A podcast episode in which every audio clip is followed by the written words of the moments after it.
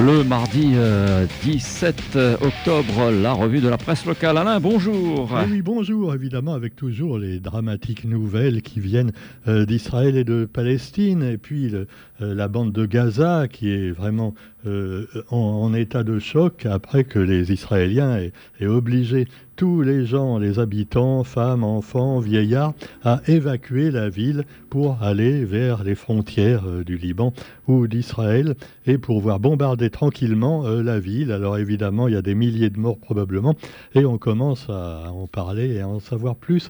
Hélas, soutien au peuple palestinien, titre à un lecteur, bon, en même temps, soutien aussi au peuple en général, qu'il soit d'un côté ou de l'autre, sachant que pour les civils, il n'y a pas de bon côté, il y a seulement le côté où il n'y a pas les bombes qui tombent.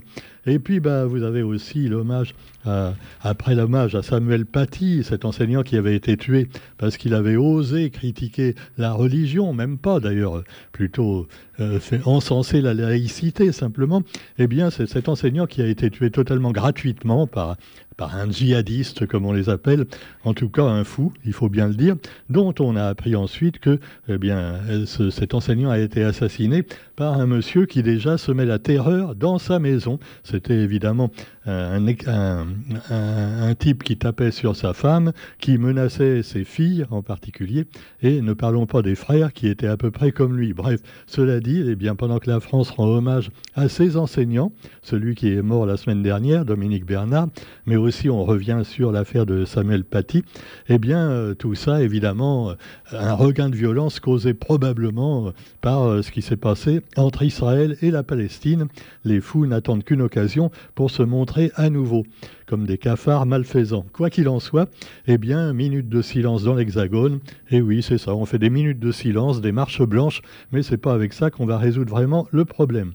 Alors, les lois sur l'immigration, on y revient évidemment avec Marine Le Pen et puis également le gouvernement qui discute pour savoir exactement ce qu'il faut faire.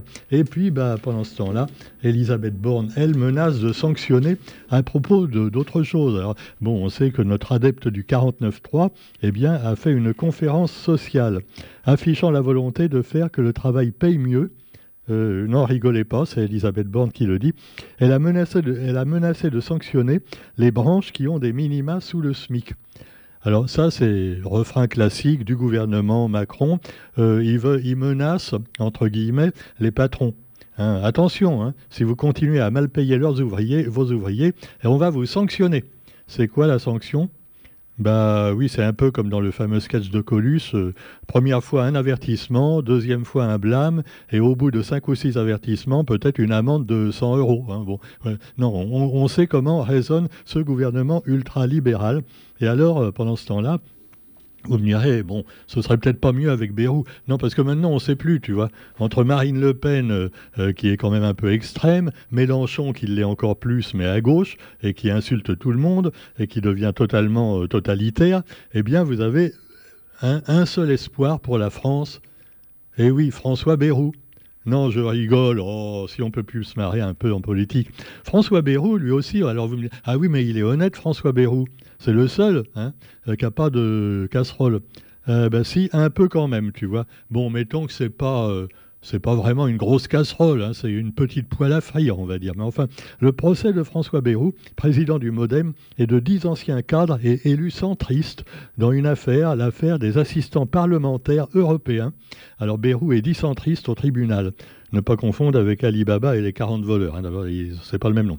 procès des, des assistants d'eurodéputés. Et puis, bah, vous avez aussi, puisqu'on est un petit peu dans, les sujets, des sujets qui fâchent, donc la politique, on peut parler aussi de la Pologne. Alors la Pologne, elle nous inquiétait un petit peu, parce que bon, ils sont des fois un petit peu extrêmes aussi dans, leurs décisions euh, politiques, mais la Pologne a vu des élections législatives, et c'est l'opposition centriste qui l'a emporté. De quoi faire rêver François Bayrou là aussi.